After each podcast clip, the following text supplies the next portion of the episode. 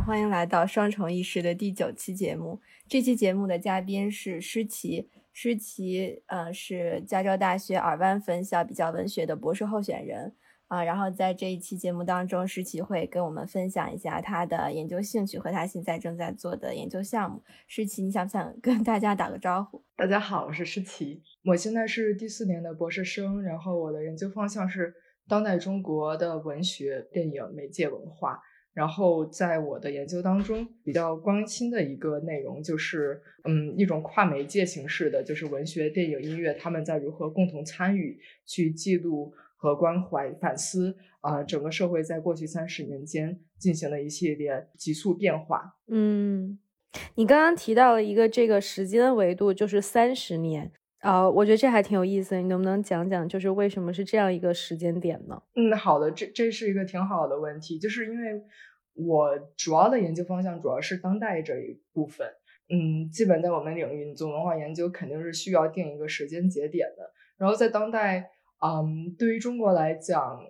在一九九零这个位置，我觉得还是一个蛮有意义的节点，因为它前有七九八九，然后后有一九九二，呃，邓小平南巡，就是在九十年代，它对于中国来讲是一个社会去重新去焕发生机，但是就是就市场化引进之后，它所带来的一系列在社会上也好，然后在道德上发生变化的一个时期，然后把中国置于全球化的图景当中，那当然就是处于一个大的后冷战的时期。然后还是随着全球化的到来，也是一个媒体文化在剧烈变革的时期。就是像音乐、像电影、像电视，各种文化都在慢慢的从一种公共性的空间过渡到一种私人化的领域。就比方说那会儿的像索尼 Walkman 随身听，然后是再到两千年初 MP3 的出现，就是一系列的媒介文化都在变得更加私人化。然后你在这个过程当中，随着网络的兴起，这一系列。剧烈的呃媒介的变化和科技的变化，也在就是说重新塑造人们去参与社会，然后去重新想象全球和中国在全球当中的一个图景。对，所以说是从九零年代开始，然后像我自己的话，我大部分的研究可能还是会集中于就是两千年后、两千年初，像零一年世贸就加入世贸之后，它。越发急速的参与进全球的政治经济体系里头，然后随之带来了一些它在文化上面的变化，然后包括社会上，就是说在迎接奥运的那七年里头，嗯，发生了一个当时没有太大影响，但是事后再来看，是基本上就是两千年初是中国城市化最为变革、最最为激烈的一个时期，就是拆迁，然后关于就是三峡。这样的现在看来都是非常有代表性的，全社会几百万人，甚至是几千万人，就是在这个过程当中，嗯，所发生的一种社会性的错位。然后在这之后，就包括像我们到了二两千一零年这个时代，我们在这个时代，一方面还是就是说，呃，经济和科技都在高速的变革，就是从我们就是使用微信，然后使用就是像拼多多、像直播文化的变革，我们都能发现。但另一方面，就是说你在直播里面看到人们去重新回归乡村也好，就是说乡村重新。再一个已经被错位掉，然后已经被拆迁掉，但又重新去回归到一种就是城市人对乡村的想象。这个过程当中，其实就两千一零年，我们也能看到的是，呃，之前二十年、三十年，就是在经济发展一系列高速变革之下，我们曾经没有太。多关注，但是现在又重新就回归到我们身边的危机也好，然后就是消费主义的相反方向的反思。嗯，我觉得你刚刚提到的这些话题都非常的重要。然后你刚刚可能是更多的从一种社会变革的框架下去描述这些文化现象的。然后，嗯，就是我想问问你，作为这个话题的研究者，就是你自己从个人的经历或者是兴趣出发，是怎么对这个话题感兴趣的？就是是什么使得你啊把这个作为你博士阶段的研究？嗯，这是这也是一个特别好的问题。说对于我来讲，这个博士题目其实对于我自己来讲有很很切身的一个联系。就因为我最最早接触到这个话题，其实要回溯到我大概是我大二大三的样子。说我当时是在美国读的本科，然后偶然在一次寒假回到我外婆外公家的时候。嗯，他们他们家是在重庆，但是我当时就是我中学是在北京念的，然后就是不是很经常的跟外婆外公相聚在一起，而且我又是说隔了一层又一层的那种空间感的时候，我再重新回到重庆那种，就说突然性的让我就发现一种巨大的反差吧，就是说我突然会发现，说我双眼目睹的在我脚底下也好，然后当下正在发生的，然后我包括双耳听到的，就是在重庆当时是一系列嗯永无止境的拆迁声跟。工地上就是对于新楼盘的那种建筑声，就是噪音弥漫在整个空间的那种感觉，是让我突然意识到当下的中国，就是当时应该是二零一一四一五年左右，当下的中国相比于就是说我二十年前我童年对于重庆的一个想象，已经发生了天翻地覆的变化，而且这样的变化是在我不知不觉当中发生的，因为我就是在美国上学之前的前前十七年半。我都是在这样的环境下长大的，可是我却对很多很多这样的变化就是毫无所知也好，或者说即使是认知到了，但却从来没有细想过。就是说那个那一刹那，我会突然想起来，就比方说我小学、初中坐在北京坐公交车，我会联想到在西直门那个立交桥它底下，当时是其实是有很多那种平房的。就是突然有一天，就突然这些就都消失了，不见了，就突然在我的视野里都隔绝了。我就会觉得说，那这这些人都是跟我就是共享城市的同一片空间，但为什么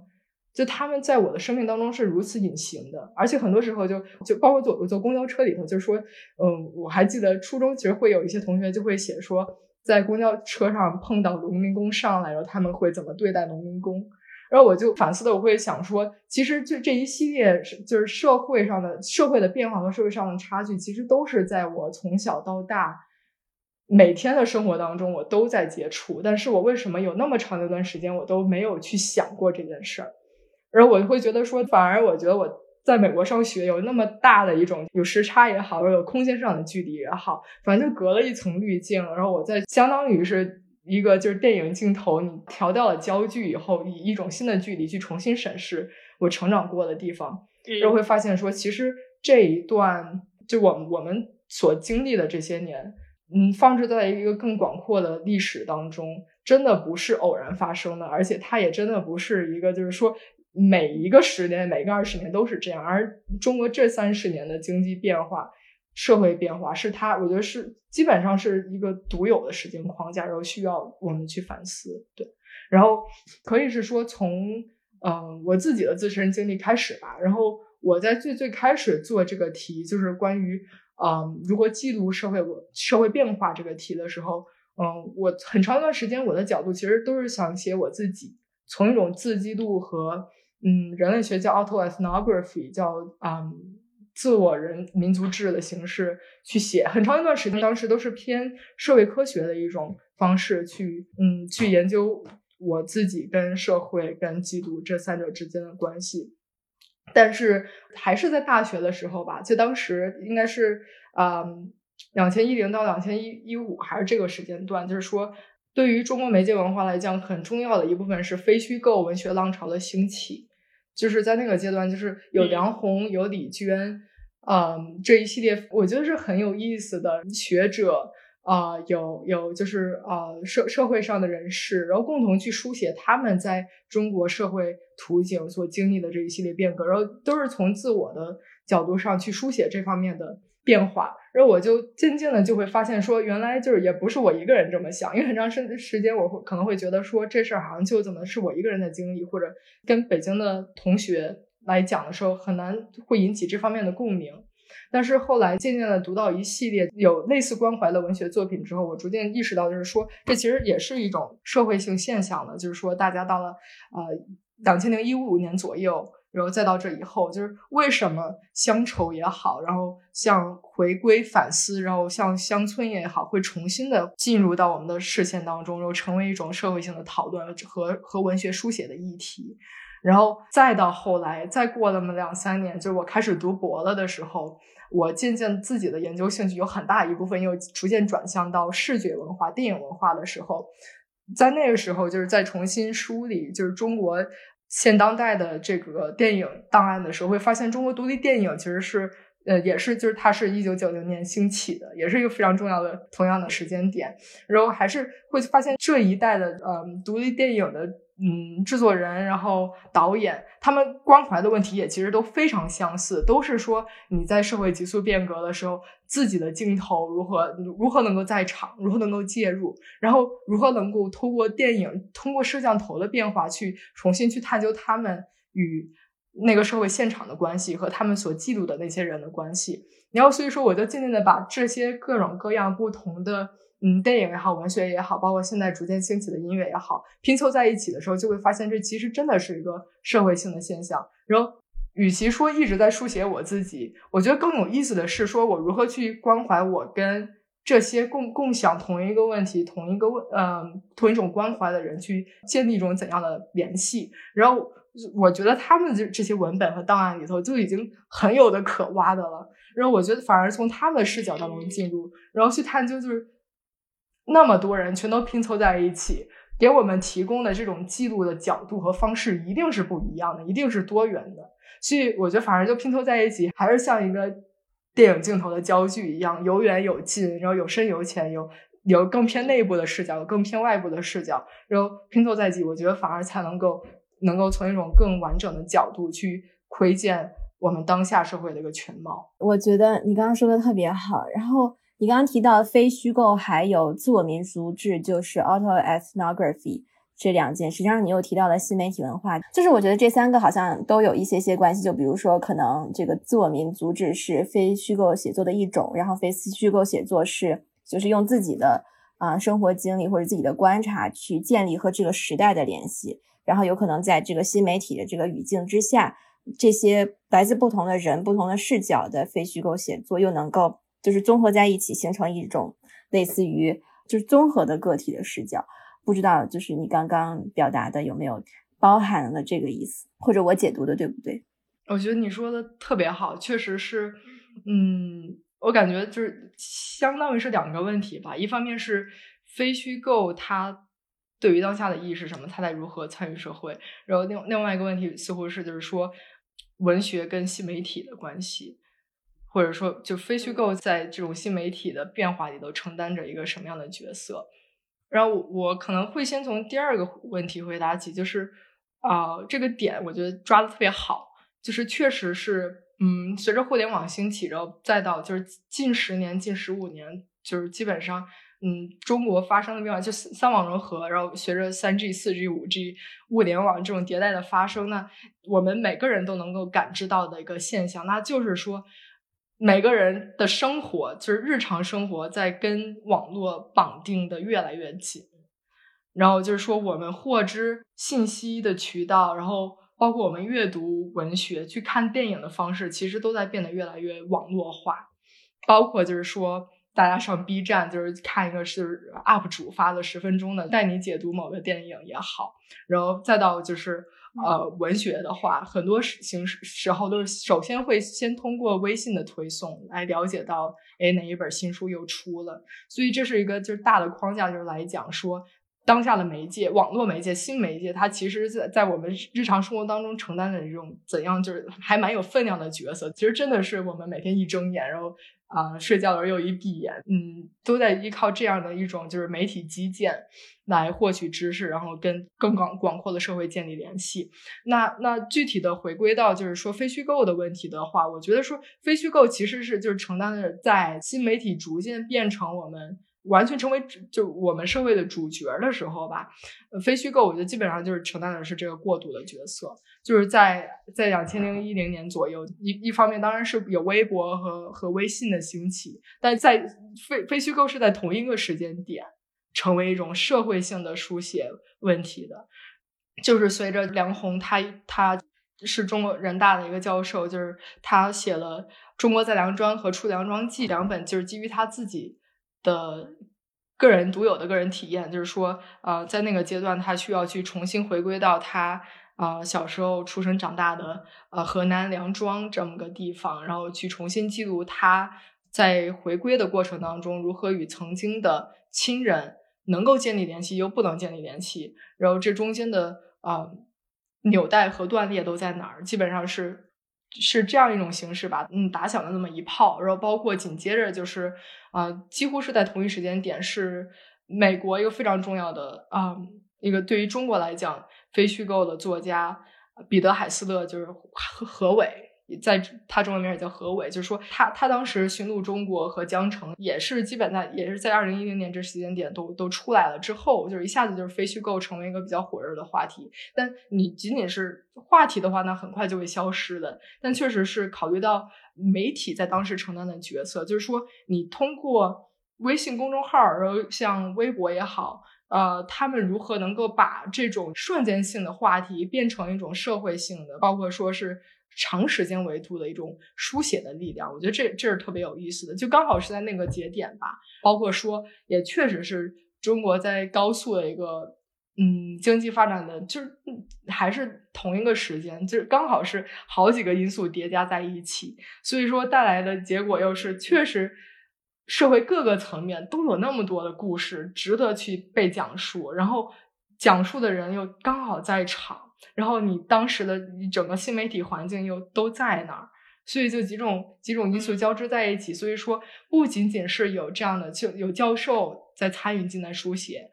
也有普通的嗯上大学的大学生，然后去重新去反思他们上大学之后啊，当比如说当时的返乡体是非常火的一个例子，就是当时就是上海的博士生，他就是回到曾经。就他他自己属于的那个农村的时候，会发现他怎么开始格格不入。然后像我不知道你们对《皮囊》这本书有没有印象？是一三年出的，然后基本上是连续几年的全国的畅销书。蔡崇达写的，也是是一个啊曾经的记者编辑，他在反思他从福建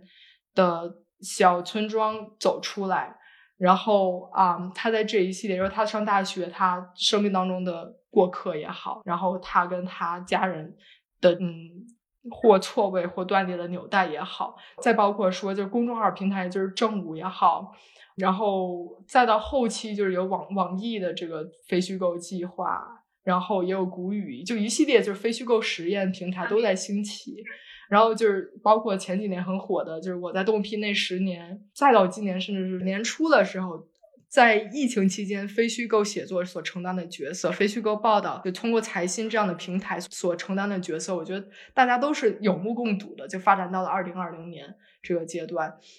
所以说，呃，纵观来看嘛，就是过去几年对于非虚构也有个反思，就是说，非虚构它所存在的一个大问题是。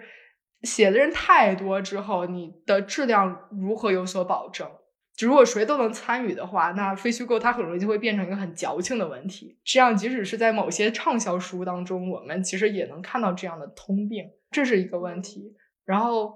还有一个问题就是，你你写的就千篇一律，就是都大家都这么写，就没有门槛之后，那你如何还能够从非虚构当中去探究？呃，社会，然后你就是你非虚构如何才才能继续有利，对吧？如果当所有人都这么写的时候，你你质量不能保证的时候，所以就在这样的一个时间点，非虚构就会有人说啊，我们是不是应该回归到虚构去了？就非虚构它是不是又反而没有那么大的力量了？这其实也是一个很很有意思的问题。所以说，嗯，这也可能就是激发了是就就是算是我研究的另外一个维度吧，就是说你非虚构的。Limit 非虚构，你你去探究社会的一个度在哪儿？它走到尽头的时候，它是需要在什么样的条件之下需要虚构？然后虚构与非虚构如何共同参照？所以说我在研究当中，另外一个方向也会去去拉到科幻文学当中。去拉到纯虚构的作品当中去参照，说你虚构又在通过什么样的方式来记录社会现实？你虚构是不是也会走到一个尽头？对，所以我是觉得说，中国当下所发生的社会变化和媒介文化的变化都是多元性的，而且大家都是在通过不同的角度和不同的路径去探究。那有的时候，大家其实这这些都是一个一个的小圈子，他们之间没有没有，就比如说科幻跟非虚构，他们其实之间的联系不是很多。但是你需要的是，就是拉长一点距离之后去看待，就是说他们对于社会一种共通的关系，去思考说，嗯，他们之间其实是如何可以进行一个互相的参照。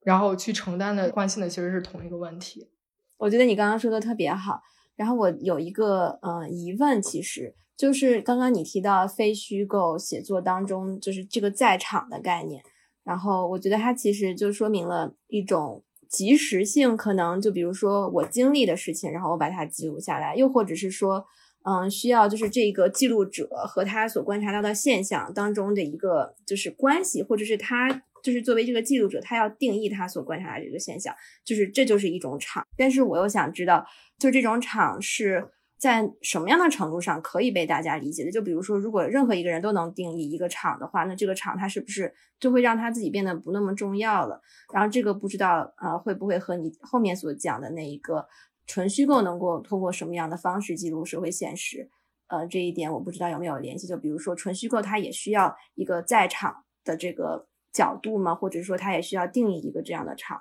嗯，才能够，比如说进行书写和写作吗？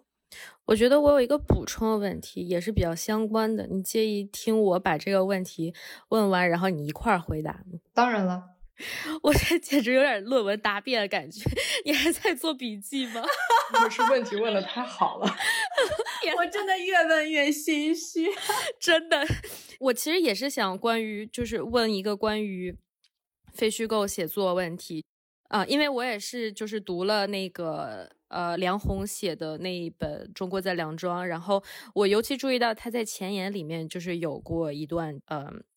自己的反思，然后在里面他提到一个关于呃事实和叙事的问题，就是当他作为一个记录者去做这样一个非虚构写作的时候，就是他还是在把他所观察的片段。呃，联系成一个整体，然后他可能在这个过程中加上了自己的解读，然后所以他当时表达出来一个观点，就是说没有完全的事实，就是所有的事实其实都是一种叙事，然后带有了这个记录者他自己一些鲜艳的判断和逻辑。嗯，然后所以就是其实联系到刚刚先路问的那个问题，就是说这个场是怎么定义的？嗯，我觉得就相关的就是一个关于非虚构写作。这个记录者他以一个什么样的视角去观察，然后他选择看到什么样的东西，这是一个。然后他看到的东西，他选择如何去把他们。以什么样的方式、口吻或者说态度去把它描述出来，然后包括在他记录下来一些一系列东西之后，他会不会有自己一个评价？哪怕他没有给出来直接评价，就是可能我们能够从侧面的一些角度看出来他对于这个事情的理解和态度。那这样的话，就是这种可能性在文学创作里面，他扮演了一个什么样角色，或者有一个什么样的意义？两个问题都特别特别好，然后。跟我的论文确实也是非常核心的两个问题。那呃，其实对我在两个问题当中听到的比较共通的地方吧，都是对于在场、对于不在场，跟你所能看到的那种镜头感之间的关系。呃，然后因为我是文学、电影、音乐，然后网络媒体多种媒介形式共同参照的。所以在这儿，我大概我觉得大还是以电影的语言来帮我们讲这个问题，可能会会讲的比较通透。嗯嗯，就是每一个就是以非虚构形式的人，他们在介入某种他们真实的情境当中，再把它进行文学化处理、进行书写的时候，他一定会有错位。他无论他说这是多大的真实，然后他在多么的就是选取的都是实际的对话，但他只要经过了文学处理，就一定会。跟真实存在一定关系的错位，就即使是纯高度现实主义的文学作品，也一定还是会有这样的错位发生。嗯，然后这就好比说是一个摄像机，它的镜头进入到一个现场当中去，然后你镜头所记录下来的，永远都是还是就是你通过这个人非常主观性的去选取这一系列的素材。然后包括还会涉及到拼接的问题，都不仅仅是镜头的这个就是景深和和广度和焦距的问题了。所以说就是说，你像如果是一个镜头，它给你拍摄的，即使是一个他给你讲说这是一个纪录片的话，你所看到的纪录片依然是高度选择性的，依然只是一个广阔现实当中的一点点一个小部分。非虚构同理，嗯，就是说任何一个人。他们所给你记录下来的一定都是片面的。你你单纯的依靠一个人去给你讲述全社会的故事，我可以说是不太可能。所以说。我觉得说是需要从从两个角度来去肯定非虚构的意义所在，就是说这不是它的问题所在，而是而是你你要处理这种就是在场跟错位跟这种你你文学它如何介入的问题，它本身就是有选取性的介入。那在这个角度时候，一个是就是说一个人他把他那么真实的，就是他内心的想法，然后和踌躇也好，犹豫也好那种。喜怒哀乐都呈现给你的时候，我作为读者，我要如何去？我基本上是如如何 do justice to this text itself？我要如何去阅读它？我要如何去走进这个这一个文本给我呈现出的整个世界？就是说，虽然它呈现的世界不是完整的，但是它给我呈现的是至少是这个作家他有些有血有肉给我讲述的就，从从他世界观里我能看到的东西。那我作为读者，我在首先去指出他的问题之前，我希望去如何以这个文本处在那个文本的宇宙里头，如何去能够有一种有意义的形式，然后基本上是 ethically，就是比较有伦理性的方式去去跟他们的窗口对话。我觉得这本身就是一个问题。它非虚构其实给我们作为读者来讲提供了啊一一种一个挑战，就是说你需要如何去阅读它，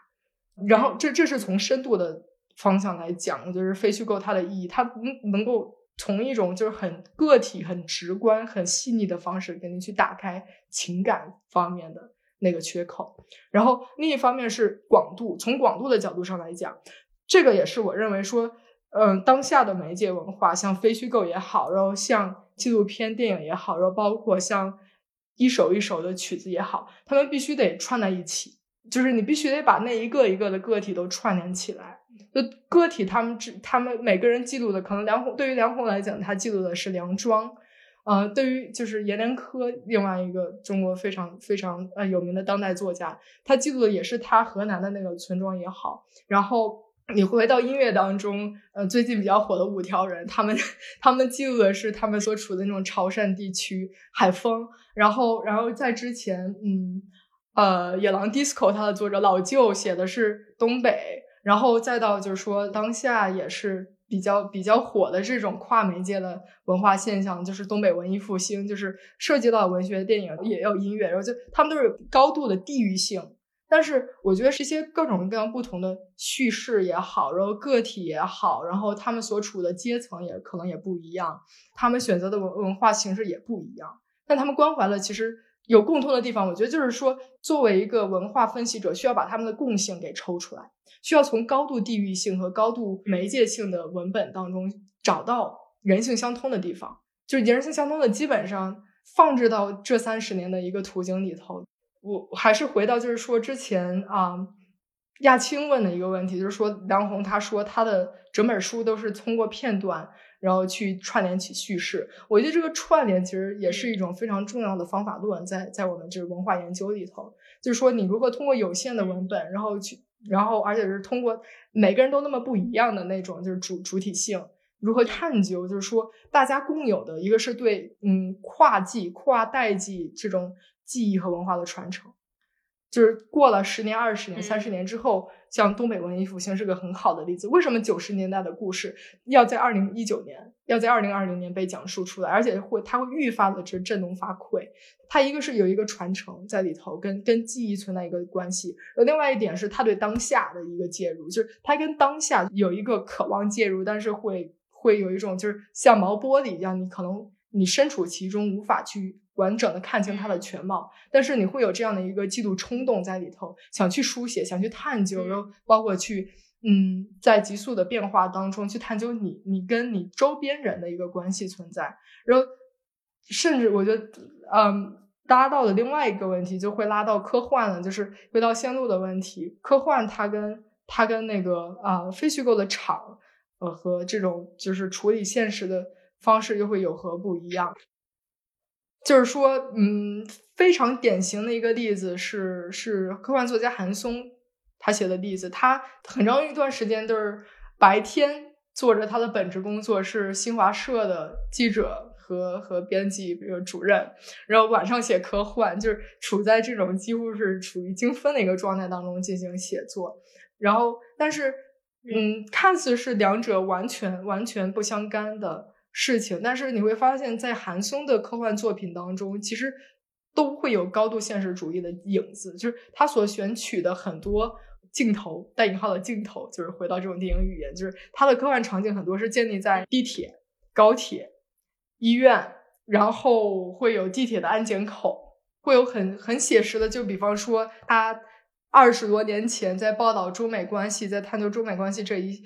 这一系列的呃本职工作的事情的时候，他在科幻当中，他他就会写一另外一本《红星照耀美国》，然后那个那本书又会探究，而且基本是在二十多年前，他幻想的那么场景是美国衰落，中国崛起，然后在那么个嗯世界观里头，就是说他我们现在很多二零二零年发生的事，他基本在二十多年前就已经写了。呃，当然，我这不是说科幻在在啊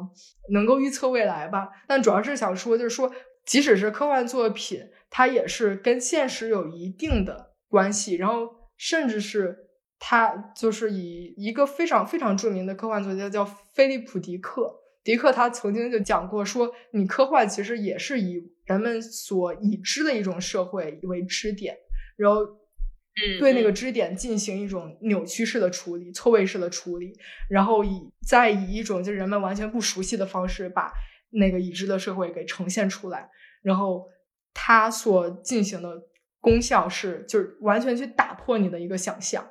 但这个想象不是说完全未知的，而是说它是跟我们所就科幻作家他所在的场也是有一定关系的。然后回到就是韩松他写的像像地铁也好。高铁也好，嗯，我印象很深刻的是，就韩松他在《高铁》那本长篇小说他的序言里头，嗯，他给的一个例子基本上是说，把中国社会比喻成一个正在高速行驶的高铁，然后再说你这个社会就像高铁一样高速行驶，然后连火车头的人都不知道在往哪儿开的时候，我们要走向何方。然后他整个故事框架基本就是在围绕着这个这个他所搭建的这个场场景进行展开的，就是说你。就是还是大家在漫无目的行驶的一个高铁里头，这里头内部社会发生的事情，所以说就是你还是回把把科幻放置到它跟社会的关系，又重新以一种基督的角度去探究科幻的时候，你会发现其实它也是在探究的还是在场和错位的关系。就是嗯，我觉得非虚构它跟科幻相比，当然它呃非常有它强项的地方，就是它对。对情感的探究，但非虚构，我觉得它另外一点非常巧妙的地方，是他，他即使是以在场的形式，他很多时候记录的其实是不在场，他能够把把不在场给记录下来，就是说那个就是他能够把一个一个作者他如何对于自己的那种当下状态的不满意，他跟他希望去的场之间的距离感给抽出来，我觉得这是非非虚构非常强的地方。然后这种距离感，我觉得刚好刚好也其实也是科幻所提供的东西，只是这种距离感它是通过美学的形式，通过文学的形式，啊，以一种就是以僵尸也好，以外星人也好啊，然后以我们我们就是平常就是在现实生活当中不可能预见到的某种科幻形式也好。然后把这种距离感给抽了出来，但其实他回到的还是说很多科幻吧，也不是所有科幻，只是我特定我观察的科幻，就是跟现实相关的这些，还是说他探探探究回的问题，还是说你人在那么一样一种经过了扭曲也好，异化也好，在这样的社会当中，你要如何去自处？然后这样的社会它会发生什么样的变化？就我我这个不是一个问题，我觉得就是一个单纯的反应，就是我觉得。就是我感觉说起来，其实我觉得挺好玩的。就是我我本科的时候学的是社会学，然后为什么当时这么想学社会学呢？其实是因为就是高中的时候，我很喜欢看这种就是非虚构作品，然后包括就是何伟的这三部曲，然后呃当时还有就是是去北大参加了一个夏令营，然后他当时是一个城市规划系的这么一个夏令营，然后他让我们读了一本。就是关于拆迁的这种呃纪实文学或者非虚构文学。然后呢，就我觉得读这这种文学的一个就是很让我自己很震撼的地方，其实是在于他把我身边觉得就是非常习以为常的东西，把它和一个更宏大的呃这种社会背景联系起来了。就包括就是嗯，我从小因为当时世奇最开始的时候说那个西直门。拆迁的时候就特别特别有感触，因为一下就回到了那个小时候，因为就是当时经历，呃，经过那个，我不知道大家知不知道新街口这个地标，我知道，就在我们学校附近。对，就整个那条街，在我小时候的回忆一直都是，呃，大喇叭说着，呃。紧急拆迁，疯狂甩卖，然后 就是每一个店铺都是那种，就是外面的门已经被就是拆的差不多，然后只剩一个空间，就是那种毛坯的空间，然后大家把衣服就是铺在地下，然后就是在墙上起了一个大大的拆字，然后我就觉得，嗯，怎么说呢？就是感觉读通过读非虚构作品，就把自己的这样非常非常切身、非常实际、非常微小的这样的体验。嗯，感觉也就是非常在那一个时间点，特别在那个时间点的体验，把它就一下拉到了呃整个一个社会时代的背景下，然后我就觉得这种力量其实，嗯，在当时在选择社会学的时候，这是我的一个原因，因为我希望可能更加了解整个这个时代的背景，然后但是可能就是学了这么多年，慢慢就把这个初心忘掉了，然后就是直到我觉得刚才。就可能学着学着，就可能就有点就是困于这个学科本身，就在想，比如说，那我们如何去做研究啊？然后去，比如说去观察的时候用一些什么技巧呀？但我觉得反倒就是忘记了这个呃，所一开始说想把这种微小的我们的切身体会和宏大的这个时代背景联系起来的这么一个初心，然后。嗯，我觉得刚才就是诗琪在描述的时候，无论就是从他对自己经历的描述，还是从呃，就这个非虚构和科幻作品和整个时代对现实的这个反思的这个层面的描述，我觉得就是一下好像又让我找回了初心，就一下好像又让我明白，嗯，为什么在高中的时候读的那些作品这么吸引我。哇，我我我特别特别谢谢，然后就是非常非常开心能够听到这一番话。就是，嗯，我觉得确实也是说，我在整个研究过程当中，我其实一直都是一个非常非常享受、非常开心的状态在做这个研究。因为有一点就是说，因为我在一直在读这样的文本，然后在观观阅这样的电影的时候，就总会有一种有共鸣的感觉，然后会有一种连结感。你一直都仿佛在陪着一个人在赛跑，而且就是那个人，他跟你就是说。都会有相似的就共感，就即使是比方说啊，对于我的研究来讲，非常影响还挺大的。有一个电影人是贾樟柯，但贾樟柯他其实他拍拍小五也好，三峡好人也好啊，离我也已经有十几二十多年的距离了。但是我无论什么时候重新去看他那些早的片子的时候，我还是会非常感动。仿佛就是他的片子还是能就把我就是带入到那种现场，带入到他当时所经历的那种，就特别急迫想要记录到记录下他当下那个那一刻那个状态的那种紧迫感，就一下子就能把我带回去。然后确实是对我来讲很重要的吧，一个是这些文本，他们确实给我提供的是一层又一层的去重新去审视这个社会的机会。就是连接了我自己的一个亲身状态，就是我从小到大意识到的、没意识到的。然后我在美国读书，离离着那么远，很多研究，比如说田野调查，我当下可能没法去做。我非常实际的情况下，是不是就是我无法去跟很多我希望去对谈的人对谈的时候，我觉得是我研究的这些文本给我提供了这样一个声音，一个场。让我了解，然后让我倾听那些声音，然后他们就是在像若彤说的，结合到了一个整个大的社会也好，然后把它又放置回就是中国在全球的一一个位置之下，它所进行的社会变化，我觉得真的确实是一层又一层，然后通过就是镜镜头的远近，不断的去以不同的角度去走进这个社会吧。嗯，然后我觉得另外一点。也是，我觉得像科幻，它给我很大的一个启发，就是说你要通过什么样的形式把一些嗯，就在你日常生活当中那么那么习以为常的事情，把它给给陌生化。就是我记得说，若彤讲到他最开始读社会学，然后我就会想到我在大三的时候修过一门人类学的，嗯，讲民族志的课。因为当时我们教授给我们留的一个作业是，你要把陌生的环境熟悉化，或者把熟悉的环境陌生化，二选一。就让我们就去去选取那么一个场。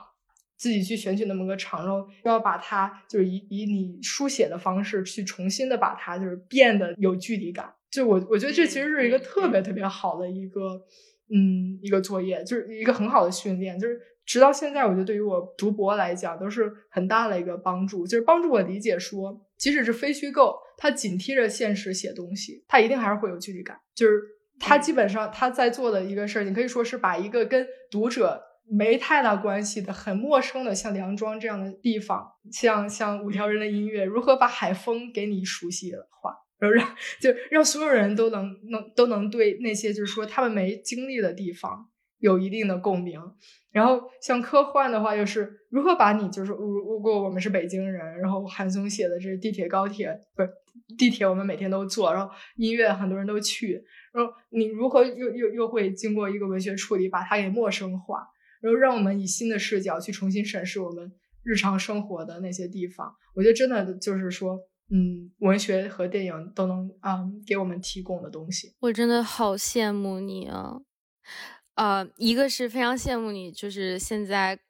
就是我觉得你的理解特别特别好，我特别特别同意。然后另外一个就是我很羡慕你现在在做的事情，就是可以去用文在文学这样一个领域啊去。去分析文本，然后去解读这些作家也好，然后或者是一些新媒呃，你研究这种新媒体文化，就是因为我觉得我一在你叙述的过程中，我一直在进行一个对比，就是和我自己研究的这个学科这个领域，然后我觉得就非常的不一样。虽然我非常羡慕，而且我也非常就是就是你所说的那些从。比较从微观视角的去观察，就是生活的点点滴滴，然后以一个就是比如说非虚构呃类型的写作去去去到这样一个现场记录的形式来来刻画，或者说呃对身边的这个生活，比如说社会变迁啊，然后是如何影响到人们生活，这样进行一个这样的微观角视角的记录。但就我觉得像在。啊，一般的社会科学可能我不想就是太 generalize 到其他的科学里面，但就是在政治科学里面，就是这种视角是完全不存在的。就比如说。一个农民工的形象，他是怎么样出现的？就是可能在政治科学的这个视角里面，就是他会把它联系到啊一些社会结构问题，然后一些经济啊经济结构转型的问题，然后去以一个非常宏大视角去刻画这一群体的人。就比如说，嗯，我们会去分析，就是农民农民这个群体他们的利益是什么，然后他们跟土地改革什么之类的东西的呃关系。但这些东西就其实非常的虚，因为我自己家里就是我的爷爷奶奶祖辈。都是农民嘛，然后就是他们是种地的。就我其实从从小跟他们生活在一起的时候，就我觉得他们的生活其实就很单纯。然后现实中一个人真正的生活和就是在一个非常庞大看整个社会某一段历史、某一个非常庞大事件是怎么样发生的时候，就是这种叙事角度，然后还有包括形式和整个整个对待这个事件的态度都非常不一样。就是我觉得在文学。就是从你说的这种呃文学领域或者说文化创作领域，就是你有很多可以就是去和。和人进行那种亲密接触的机会和空间，但是在社会科学或者说政治，我我在这个政治科学领域，就是大家一直会强调客观，然后一直强调就是你要如何去呃客观的解释这个事情发生的这个成因，然后。去理性分析这样一个事情，然后我就会让我觉得有一些些可惜，就是我在我的工作里，当然我也觉得我的研究是有价值的，不然我可能不会做它。但我就觉得有一些惋惜，就是我在我的这个研究领域不能拥有更多这样的机会去做这种接触。对，而且我觉得就是稍微补充一下下，就是我觉得在我来看，我我同我也同意王亚青说的，呃，就非常羡慕的这种感觉，因为我觉得在我来看，另外一个层面是感觉，呃，也是从社会科学角度来看吧，就是它比较的疏离，然后它好像就是更多的是，确实就是像兰青说，在一个理性的层面去分析，而不是会去参与，嗯，然后但是感觉。像比如说非虚构，呃，尤其可能之前是更多的是在以书籍的形式出版这种非虚构文学，然后但是现在也像你刚才就是在最开始提到，就是新媒体会让这个无论是非虚构还是科幻的文学创作更加的呃大众化，然后嗯，在这个创作的。这个周期可能也更短，然后所以就其实我觉得在过去的几个月中，就我们看到了很多这种呃文学性的作品，在尤其在公众号上面，就是非常积极的参与到了这个社会的变革和就是督促的这个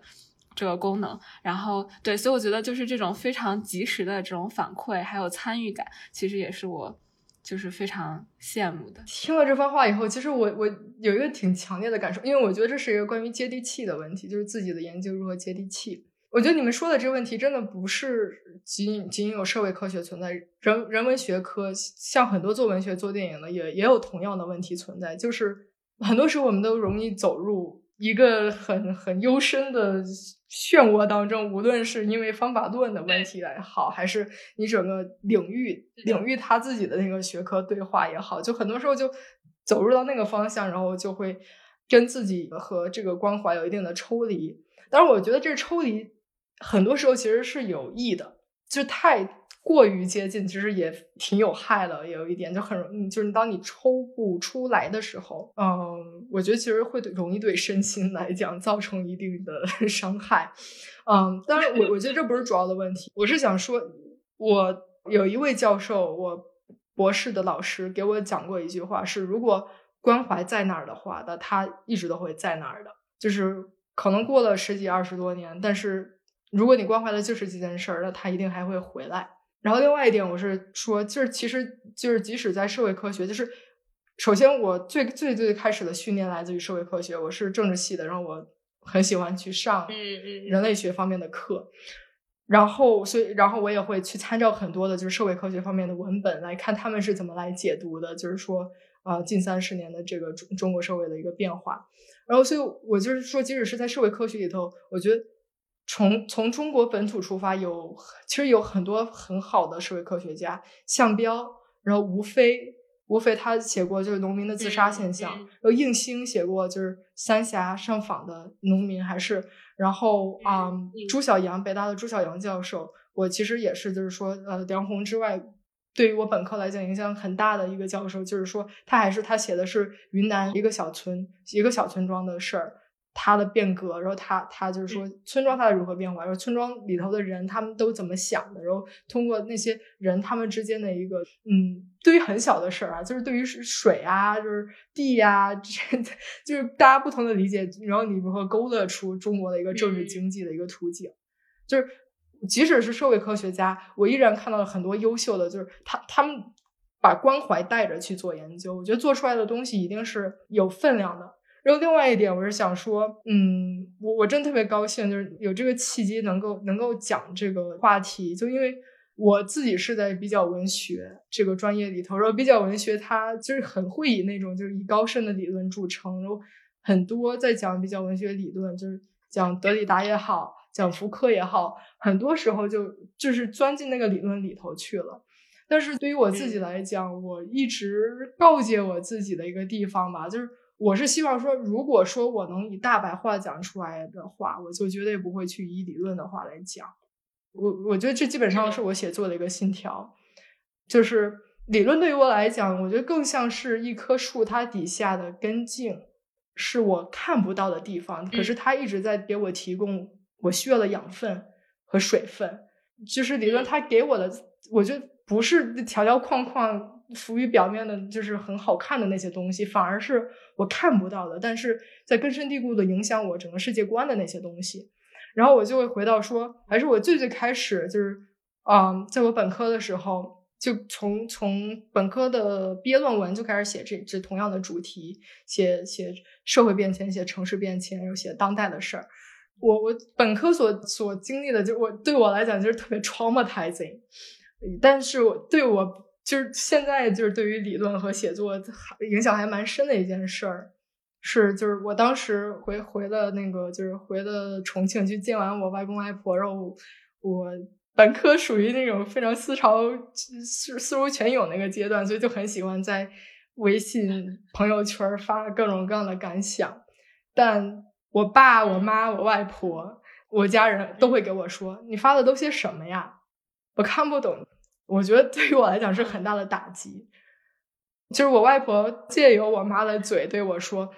我在我越来越不懂李世奇在想什么了。”就是我觉得对于我那那一刹那是很特别致命的打击。就是说我明明就很想关怀那些接地气的东西，可是我为什么怎么写，反而就我我自己的家人都不懂、不能理解。所以我就反而是这个打击，我就一直在推着我吧，就我就特别想说，那我我想写一篇我外公外婆能够读得懂的博士论文。我希望就是如果我现在写的不接地气，那我能不能 写的越来越接一点地气？所以我就觉得说，还是，嗯，可能我的外公外婆一直都是我写博士论文做做研究的一个潜在的对话者，所以说我可能就是想希望以那样的形式来。嗯，有一定的参与感吧，尤其是如果我一直都在美国读书的话，我觉得这这种，如如果你自己自身的那种空间和时间的距离感是无法打破的，那我觉得还是就我通过文学和电影，至少能够以另外一种方式，在另外一种宇宙，就进行不同的连接。嗯，我觉得这可能是一个比较自然的，嗯。结束的点，然后，但是在结束之前，我还有一个问题，就是我们刚刚聊了很多，聊了呃非虚构和虚构写作，比如科幻如何通过啊一种在场和错位参与社会，然后成为社会性书写，然后可能我们还没有探讨，呃深入探讨的是媒体研究的这个视角，因为就像你提到的，你是想要把它放在这个新媒体的框架下去，呃重新呃去分析这些书写呀、文学呀。还有呃社会变革，嗯，所以我可能最后一个问题就是，呃，你觉得这个媒体研究的视角和其他的研究视角，比如说可能比较社会学的，或者是比较理论的，有有没有什么不一样？或者你觉得，呃，就是这种媒体研究，尤其是新媒体研究，对于分析当下的社会，是不是一种就是可能更加合适的角度，而不是通过，嗯，比如说，嗯，一些。数据，嗯，当然，在讲媒体研究之前，我还是我有一种直觉吧，可能就以我现在修炼的程度还没达到这种阶段，但是我我一个还蛮强烈的直觉是说，我觉得各个学科虽然我们所处的时代是挺强调一个学科专门化的这么个时代，但是我觉得各个学科到最后到本质上还是是融会贯通的。就社会科学也好，人文学科也好，甚至是就是特别偏 STEM 的这种，就计算机所 的这种数据化处理。但我是觉得说，如果你问的问题是同一个问题，如果说你想解决的也是同一件事儿的话，那我觉得还是就是中间可以对话的，然后去可以去共同去参与去呃推动变革的东西，我觉得要多于要打架的地方。然后我是一个很喜欢就什么都要学一点，什么都要研究一点的人，所以我就会，嗯，我我现在所从事的这个就是媒体研究的这个领域，反而是我觉得非常能够帮助我什么都沾一点边儿的一个学科。然后他包括他自己的方法论，因为就是媒体研究，它其实相对来说是一个非常新兴的研究，因为。以前我们是在讲说单独的分析文学或者电影研究，但是现在媒体研究所强调的一点是，你不仅仅是随着新媒体的变化来考虑新媒体，在考虑网络的因素，你同时也在把以前的那些，就是把文学也好，电影也好，回归到放置到一个广阔的媒介生态里头去考虑。媒媒介研究它所关心的就是说，那你不同样的媒介形式，他们在如何互相影响，而且。从跨媒介叙事的角度来讲，就是说，不同的媒媒介，他们如何在搭在一起，然后共同的去讲一个时代的故事。然后这可能是就是我我从媒介研究的呃的角度来入手来进行研究的一个原因，就是说媒介研究刚刚好能够帮助我从多角度、从多元化的一个，就是说个体还有他们的媒介形式去去打开对对于一个社会的记录和和对这个记录的反思。嗯，那具体到媒介研究的方法论的话，那肯定是偏质性的。目前呃有有有有大数据形式，呃做做做媒介研究的方式，但我就是我必须承认，就是以我的这个训练基础，我我走的是纯质性的一个方向。纯质性方向的话，媒介研究其实我还是几者共同考虑吧，有有文本细读，然后有理论，然后有对档案的研究，然后有田野。但是，然后就是，嗯，这几个因素交织在在一起，对于每个人来讲，他们自己可能就有的人会更偏重田野，有的人更偏重档案，有的人更偏重理论，这个这个就不一样了。对于我们这个领域的人来讲，那对于我来讲，一个是我觉得理论是我根源上的东西，嗯，是我汲取养分的，是我去帮助我去把不同的碎片串在一起，一种新的角度去观察。的这么个源泉，那另外一点就是我田野，对于我来讲最重要的是田野。田野对于我来讲是第一手，你最最能鲜活的感知到，就还那个场，它当下发生的事儿，然后身处在其中的人，他们所经历的情感。因为，嗯，即使是我到现在都在写我的博士论文了，但是，嗯，对于我来讲，我经常就是在想到我自己的这个研究。最先想到的都会是我大三那个暑假准备我本科论文的时候做的艺术家的，就是嗯，在重庆做的采访。当时是跟嗯许多有有政政治拆迁的，相当于是要要称呼他们为啊爷爷奶奶，然后叔叔阿姨，然后有我自己的家人也是采采访他们，就他们走走过的那那一段历史。然后再到现在，他们怎么来看这一段事儿？然后我我经常会想到的都是说，嗯，当时采访的一些就是经历拆迁的人，他们对于就是已经已经失去的、已经搬迁的那那那片土地，他们的一种就是怀念。然后包括有的人是有夹杂的愤怒，就是说他们那种鲜活的情感和包括他们脸上的表情，我觉得一一直是推动我做研究的一个一个动力。嗯，然后。然后另外一点的话，我就是客观上来讲，因为疫情的关系，那我今年是一直在美国，没有回成国。嗯，那其实对于我来讲，很容易会跟我希望去到达的田野存在一定的错位，又回到错位这个问题。嗯，但是我觉得确实，确实，我觉得就是做媒体研究赶上了一个很好的时候，就确实。网络它存在很多的问题，因为你们前几期涉及过人工智能这种问题，就涉及过就是说网络它的黑暗面。但是，嗯，对，但是网络要肯定的一点是，就是说网络它所能串联起来的媒介，又靠恰好能够让我以就是以每天刷微信和刷微博的形式，还能够感知到就是说这个社会目前正在关心的东西，然后以及。跟我的家人，跟就是说以前采访过的人有一定的联系，所以说我觉得就是越来越就是媒体研究的话，我我也会越来越依赖就是叫做媒介民族志 （media ethnography） 这种办法。对，也也是我目前就是做研究的一个方法之一。对，我特别喜欢我们刚刚的聊天。然后对于我个人来说，啊，诗琪的描述和分析当中，最让我震撼的那个部分，就是媒体研究者如何能够。通过阅读、书写，嗯，在不同地域啊、阶级或者是话题的文本、电影当中找到一种共通的社会现实，然后这种共通的社会现实对于我来说吧，背后也是人与人的连接。这个找到人与人的连接，是我自己理解社会的一种方式，也是我想要在我的 research 啊未来的研究当中想要体现的话题之一。所以对于我来说也有很大的启发，非常感谢。嗯嗯，我也是。我觉得就是总结来说，好像就是，呃，试图或者说学会擅长在地域性中找到普遍性，然后在普遍性中就是不忘记地域性。我觉得我是这样子去，我可能会这样子去形容它。我同意。然后我觉得就是对我来说，额外的一点就是刚才知琪在呃呃诗琪在讲呃他研究的初心，我觉得对我的。就是启发特别大，我觉得，就是找到这个我们为什么要做 research，以及就是一直我们做 research 的驱动力是什么？我觉得这对我们作为一个研究者来说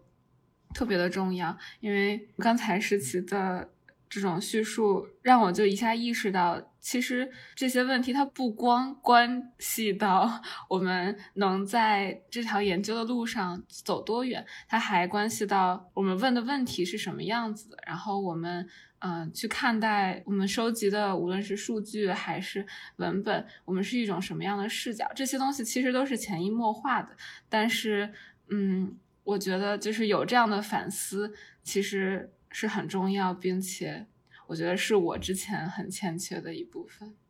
就是我还是可能太把我自己和这个研究的东西抽离了。然后我希望就是在之后之后的时间里面，能再督促自己，也反思反思自己和这个研究的联系在哪里。嗯，好的，那我们这期节目到这里就结束了，我们下期再见，拜拜。嗯，谢谢十琪，拜拜。